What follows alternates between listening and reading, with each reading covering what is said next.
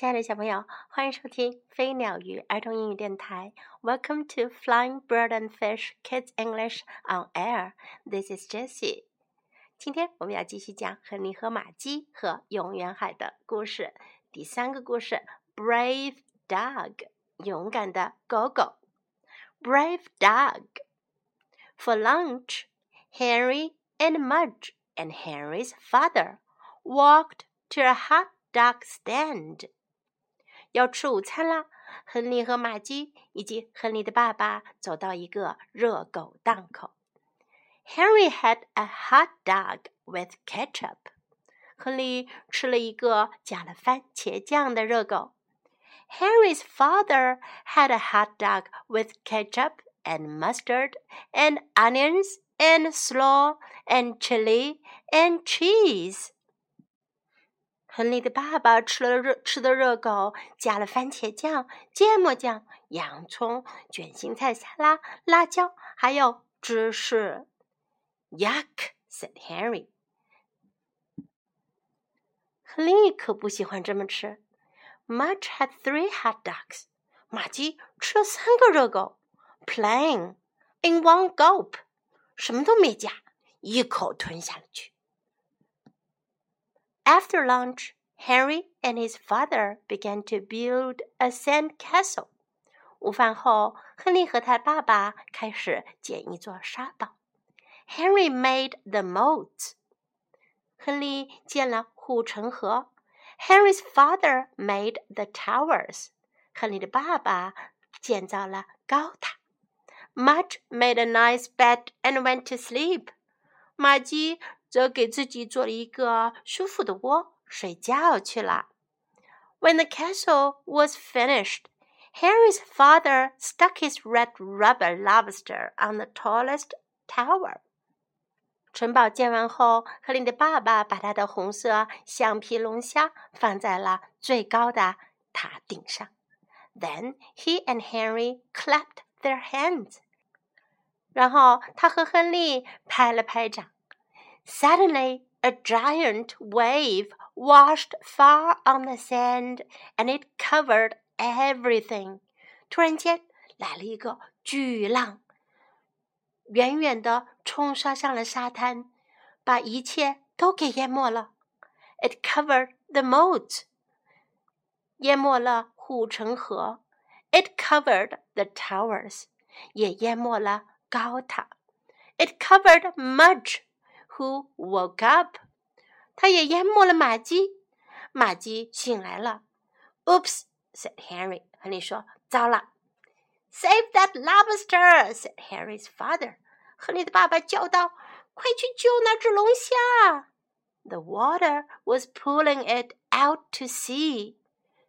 海水把龙虾带进了大海里面。Mudge ran and jumped into the waves。马基冲了过去，跳进了波浪里。He caught the lobster before it was lost forever。在龙虾丢掉之前，他抓住了它。Good dog, said Henry's father。亨利的爸爸说：“好狗狗。” Brave dog, said Henry. They all had cherry snow cones to celebrate.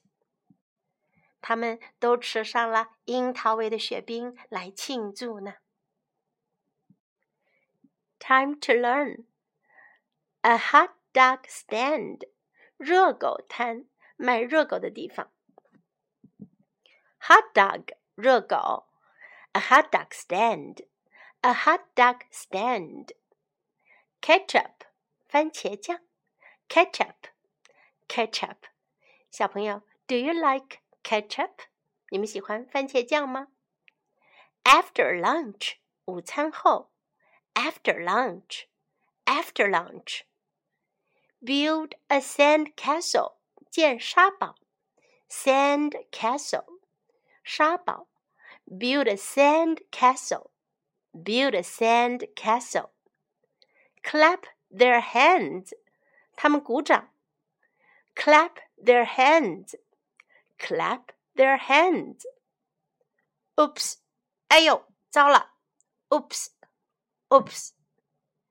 Good dog，好狗狗。Good dog, good dog. Brave dog，勇敢的狗狗。Brave dog, brave dog. Now let's listen to the story once again. Brave dog.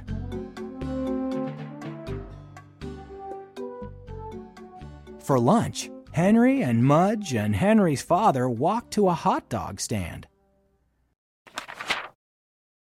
Henry had a hot dog with ketchup. Henry's father had a hot dog with ketchup and mustard and onions and slaw and chili and cheese. Yuck, said Henry. Mudge had three hot dogs, plain, in one gulp. After lunch, Henry and his father began to build a sand castle. Henry made the moats. Henry's father made the towers. Mudge made a nice bed and went to sleep. When the castle was finished, Henry's father stuck his red rubber lobster on the tallest tower. Then he and Henry clapped their hands.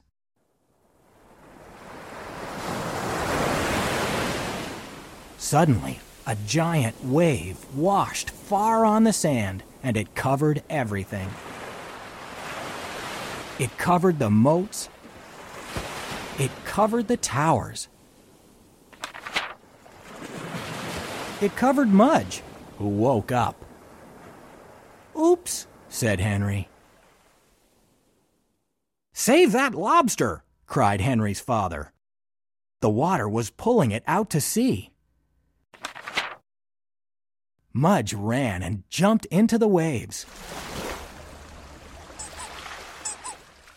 He caught the lobster before it was lost forever. Good dog, said Henry's father. Brave dog, said Henry. They all had cherry snow cones to celebrate.